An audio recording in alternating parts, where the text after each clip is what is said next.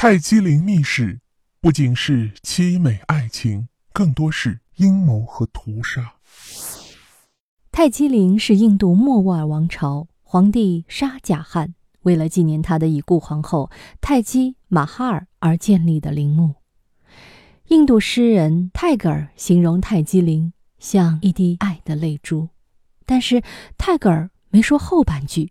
这不仅是一滴的泪珠，更是国王乃至全印度苦难的眼泪，因为在泰姬陵美丽爱情故事的背后，充满了阴谋、血腥和杀戮，折射出一部泣血的印度历史。本期呢，我们就来说说泰姬陵背后的故事。故事的开端呢，总是美好的。十五岁的年轻王子。在集市上遇到了一位美丽的波斯姑娘，从此一生迷恋着她。这位名叫阿基曼的波斯女子，恰好是皇宫总管阿萨夫汗的千金。五年后，沙贾汗就与阿基曼喜结连理。阿基曼不但容貌惊为天人，难得的是性情温柔，不仅擅长音乐书画，还有处理朝务的才干。因此深受沙贾汗宠爱。沙贾汗是莫卧儿王朝第四位君王贾汗吉尔的第三个儿子，他野心勃勃，曾起兵企图夺取其父亲的王位，但遭遇兵败。沙贾汗从此颠沛流离长达七年之久。阿基曼总是形影相随，陪伴在沙贾汗身边。沙贾汗对阿基曼也始终不离不弃。据说沙贾汗在打仗时候都要带上妻子，这样才有足够的勇气面对敌人。一六二七年，老国王去世，一年后，沙贾汗在阿基曼父亲，也就是岳父的支持下，打败皇兄并继承王位，成为莫卧儿王朝的第五位君王。沙贾汗权欲熏心，心狠手辣，为了争夺皇位，他不念亲情，把几位兄长全部杀害。沙贾汗登上权力巅峰，在他的统治期间，他加重了中央集权，还扩建了军队，平定了周边各国的叛乱，占领了很多的地方，扩大了国土面积。沙贾汗登基后，虽然可以后宫佳丽三千人，但阿基曼始终集万千宠爱于一身，并被正式册封为蒙太基马哈尔。意为王宫之冠，简称太姬。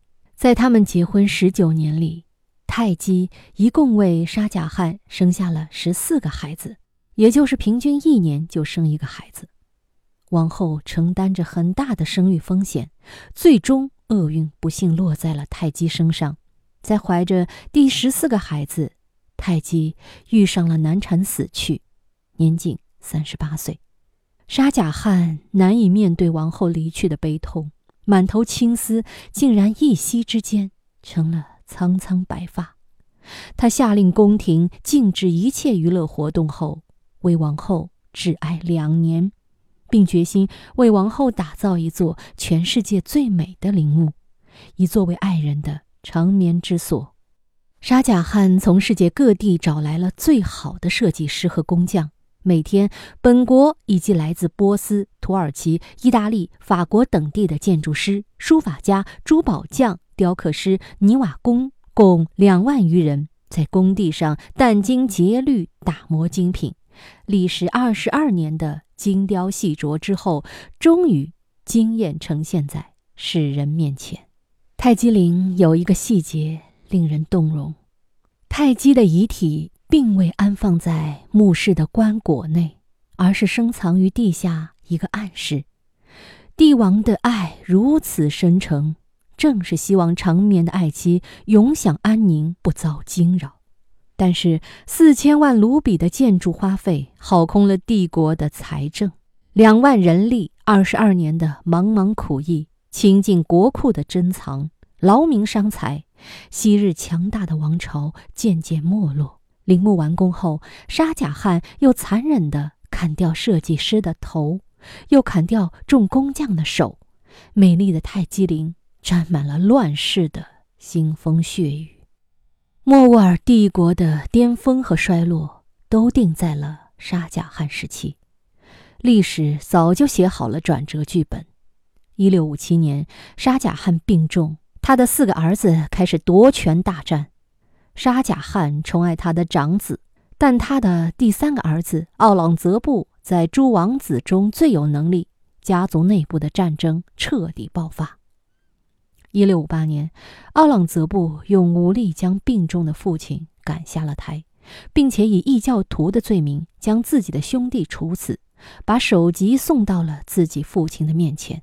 沙贾汗和泰姬一生曾有十四个孩子，长大成人的有四子三女，但是最后只有奥朗泽布皇帝和三个女儿活了下来。就像当年一样啊，沙贾汗也曾杀死自己的兄弟，囚禁自己的长辈。奥朗泽布也是弑兄杀敌，篡位成功。这不得不说，也是一种轮回报应。沙贾汗被儿子软禁在了阿格拉昔日的王宫里，此后整整八年的时间，沙贾汗每天只能透过小窗遥望着远处河里浮动的泰姬陵倒影。后来视力恶化，沙贾汗只能靠一块水晶石的折射来凝望王后的陵墓。本期节目的页面里呢，我放了一张图片。据说这就是当年沙贾汗每日守望的景象。整整八年无望的守候，沙贾汗孤独的死去了，去了天国寻觅他的泰姬。幸运的是，老国王死后，他的儿子将他葬在泰姬陵。这对阴阳相隔多年的爱人终于重聚了。这一段惊心动魄的印度历史。也是普天之下每一段权力游戏背后的爱恨情仇。美丽的泰姬陵见证了一个王朝的兴衰成败，被誉为世界第七大奇迹。想起泰戈尔的诗篇：“沙贾汗，你知道，生命和青春、财富和荣耀都会随光阴流逝，只有这一颗爱的泪珠。”泰姬陵在岁月长河的流淌里，光彩夺目，永远，永远。密室里的故事，探寻时光深处的传奇，目前为您讲述。下期咱继续揭秘。